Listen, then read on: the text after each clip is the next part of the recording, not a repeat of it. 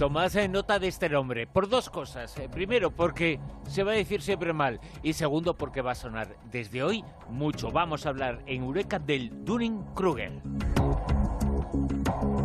Y lo vamos a hacer con Amado Martínez. Amado, muy buenas, ¿qué tal? Buenas noches, pues aquí, Dunning-Kruger, aprendiéndome esto de memoria. Muy bien. ¿Y qué es esto?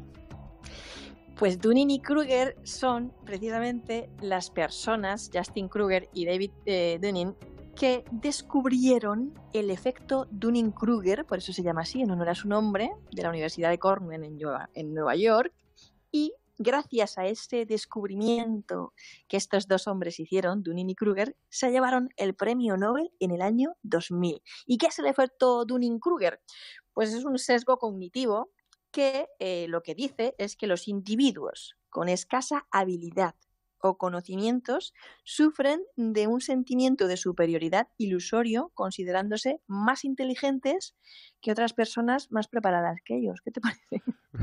Me parece muy habitual, sobre todo en las clases altas. ¿eh? Descorazonador, ¿eh? Sí, sí, sí, desde luego. Eh, gobiernan algunos, ¿no? Incluso. Eh, gobiernan, sí, sí. Sí, claro, claro. Es que es eh, psicopatía, pero con la mente normal, básicamente, ¿no? La, cuestión es que pasa, pasa, pasa. ¿Por qué pasa? Pues porque, según estos expertos, eh, este sesgo se explica por una incapacidad metacognitiva del sujeto para reconocer su propia ineptitud. Yo esto lo interpreto un poco en plan, es tan inepto, tan inepto, que le falta la, la, capacidad cognitiva para reconocer que es un inepto. Y, pero es que además es que no solamente se creen superiores a los demás, sino que no, ¿sabes? Que tampoco reconocen que los, los que son mejores que ellos en ciertas habilidades, los que, los que son más competentes, lo sean. Así. Es una cuestión que también tiene mucho que ver eh, con lo social, pero también con la psique, con la mente humana. El creerse eh, capaz eh, cuando eres incapaz o creerte que también se produce mucho incapaz cuando eres capaz. Ese síntoma de la superioridad y la inferioridad que gobierna el mundo, que está muy, muy presente en todo. Sí, sí, y además es curioso porque ahora tú me has hecho una, contraposición de, de, superioridad contra inferioridad, de los que sí, los que se creen más, los que no se creen, y, y de eso vamos a hablar también. Pero ¿cómo se dieron cuenta estos hombres de que existía esto, de que esto pasaba. Fue muy curioso, ¿no? Ellos eh, habían, habían ya leído estudios previos, se habían informado, había alguna investigación previa en los que, bueno, más o menos habían estudios sobre comprensión lectora, habilidades de conducción, de ajedrez, de tenis y tal, ¿no? Eso es lo que había hasta ese momento, que, bueno, venía un poco a, decir esto. Y entonces ellos, eh, acogiendo también un poco a lo que, acogiéndose a lo que Darwin decía, que decía que la ignorancia genera más confianza que el conocimiento, ¿Qué razón tenía Darwin en todo? Eh, eh, hay, hay personajes eh, que lo que escribieron vale para siempre. Darwin, Marx, alguno me dirá, ¿cómo se te ocurre decir que lo que escribió Marx? Pues que alguien lo relea a Marx en 2018, da igual cuando lo escribiera, sigue funcionando. Y alguien que lea a Darwin se da cuenta que sigue funcionando. todo es una lucha de clases y una lucha por la supervivencia, manifestada de diferentes formas en diferentes contextos. Pero eso es todo, ¿no? Sí, bueno, luego hay ideas neodarwinistas y luego hay ideas que han ido pues eh, refutando cosas que en las que Darwin pues no tenía razón porque no tenía esos conocimientos, etcétera, etcétera, pero básicamente pues había cosas en las que sí que tenía razón y otras en las que no. La cuestión es que basándose en esta en esta frasecita de Darwin que no tiene desperdicio, la ignorancia genera más confianza que el conocimiento, pues ellos lanzaron cuatro hipótesis. Las hipótesis eran que los individuos incompetentes tienden a sobreestimar su propia habilidad, que los individuos incompetentes son incapaces de reconocer las habilidades de los demás, que eso ya es telita, o sea, no solamente los suyos, sino de los demás, que los individuos incompetentes son incapaces de reconocer su extrema suficiencia, y además que los individuos incompetentes, si los entrenas para mejorar sustancialmente, pero ya tiene que ser sustancialmente eh, su nivel de competencia, pues pueden reconocer mm, su, su, su, falta de habilidad previa, ¿no? Como que, ah, vale, pues antes no tenía yo tanta habilidad, ¿no? Ahora sí, ¿no? Y ahora tengo mucha más. Bueno, eso suele ocurrir en algunos presidentes eh, cuando al final pierden elecciones. Hay una transformación. Es una manera de verlo. o al revés, que... ¿eh? que también ocurre. Sí, sí, es una, es una forma de verlo. Si al final te pones a hablar de esto, es que le sacas punta a todo. La cuestión es que entiendes muchas cosas. Ellos cogieron a varios estudiantes de la Universidad de Cornwall para demostrar estas cuatro hipótesis que acabamos de decir, ¿no? Y, lo que hicieron fue someterles a pruebas de razonamiento lógico, de gramática, de humor, una serie de, varias pruebas, ¿no? Y lo que hacían era eh, someterles a unos test y luego, pues, mm, preguntarles otros test de, autovaloración, ¿no? De cómo se valoraban ellos que, habían hecho las pruebas, de, ¿no? Cómo habían quedado en la puntuación, en los resultados, ¿no? Y los individuos incompetentes eh, pensaban que habían sacado resultados muy superiores, pero muy superiores a los que en realidad habían sacado, mientras que los individuos competentes pues eh, pensaban que lo habían hecho más o menos como lo habían hecho, es decir, se ajustaban a la realidad o incluso menos, ¿no? Aún era como, se hacían de menos, ¿no? Y, y, eh, y, y era súper curioso. Y sí, demostraron que esas cuatro hipótesis aplicaban, eran realmente ciertas. La verdad es que se me ocurren muchos titulares, hay muchas eh, personas, hay muchos nombres propios. Eh, la verdad es que esto seguramente en Almadía Rosavientos 20, eh, en nuestra etiqueta en Twitter, está echando chispas y mucha gente está haciendo comentarios. Porque ¿quién nos ha encontrado a alguien a su alrededor que dice, no, no, esto me ha salido muy bien? Y uno piensa por dentro, pero si te ha salido fatal, ¿cómo piensas que te ha salido bien? Hay mucha gente, hay otra forma de llamar también a este síndrome, ¿no? El síndrome del creído básicamente, ¿no? Y, no, solamente hablamos de, lo físico, hablamos de, muchas cosas más, ¿no? Eh, ¿Danny Krager o creído?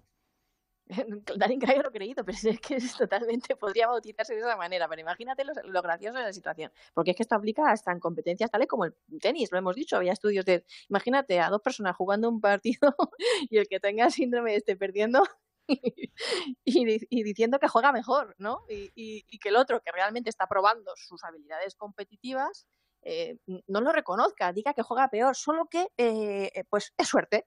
Mira, pues me estará ganando por suerte, pues yo juego muchísimo mejor que ese, ¿no? Tengo más habilidad. Y es como, como, como todo así, ¿no? Y la cuestión es que, pues desgraciadamente, también pasa al revés. Pasa al revés y pasa que la gente competente y con conocimientos reales tiende a infravalorar su competencia se hace de menos y, a veces esto puede ser dramático, ¿no?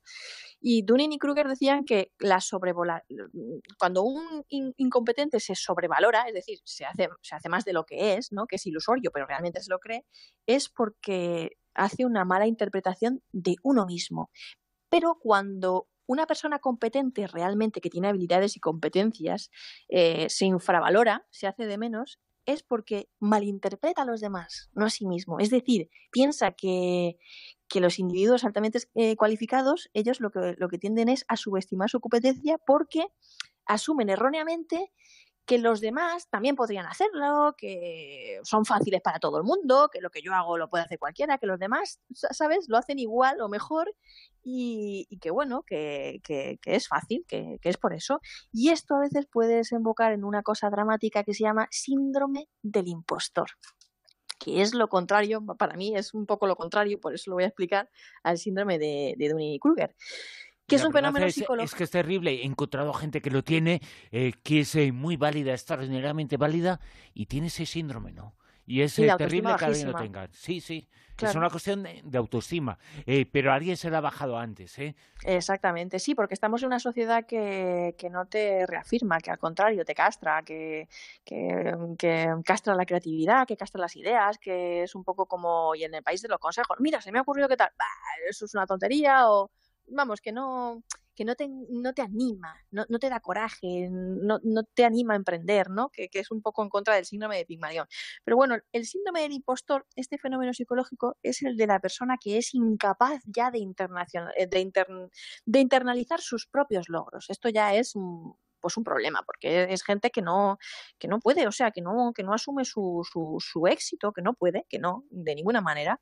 No llega a ser un, una enfermedad, porque no lo es, no está en el manual de diagnóstico y, estadístico de trastornos mentales, pero hay muchísimos artículos psicológicos y, de varios psicólogos y educadores sobre este tema, porque existe, y las psicólogas clínicas Pauline Cleance y Susan Inés en el 1978 fueron las primeras en describirlo y es que eh, lo verdaderamente triste es que a pesar de que les das pruebas externas de su competencia, ellos están convencidos de que son un fraude. Ellos piensan que son un fraude y que no merecen el éxito que han conseguido y, y, tú se las sigues mostrando, esas pruebas de éxito, y ellos dicen que es suerte, que es coincidencia, que lo que han hecho es hacer creer a los demás eh, que yo lo he hecho bien, que soy inteligente, eso es lo que los demás creen, pero, pero no es cierto, ¿no?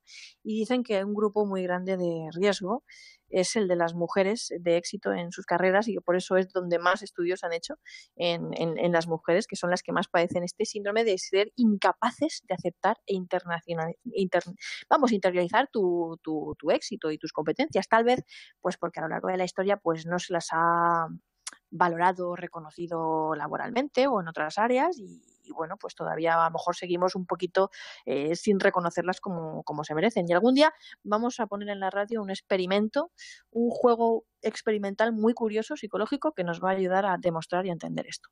Pues un día lo vamos a hacer eh, porque esta enfermedad, este problema tiene unas raíces eh, muy sociales, pero un tratamiento que es tan sencillo como respetar, querer, admirar, eh, estos en verbos y muchos otros eh, son los que tienen que estar en el tratamiento contra este síndrome que eh, existe, por desgracia, pero lo provocan los otros. Normalmente lo provocan los otros.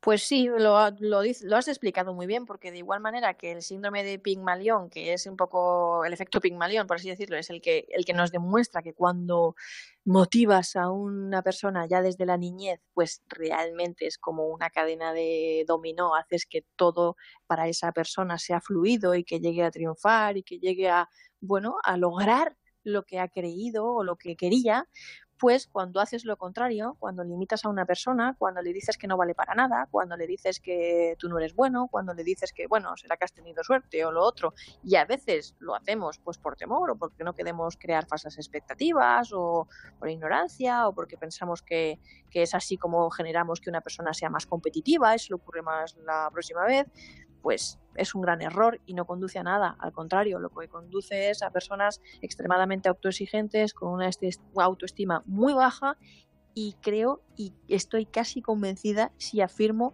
que tener la autoestima baja es una de las cosas que más sufrimiento causan en el ser humano. Y gracias a escucharte a ti, aprendemos, eh, conocemos y reconocemos. Eh. Gracias, Amado, por todo lo que nos enseñas. Un abrazo. Un abrazo, chao.